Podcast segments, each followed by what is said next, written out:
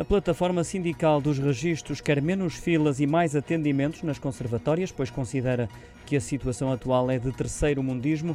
Pede, por isso, ao Governo que, para colmatar o déficit de profissionais, abra urgentemente um concurso externo para o recrutamento de novos conservadores e oficiais de registro.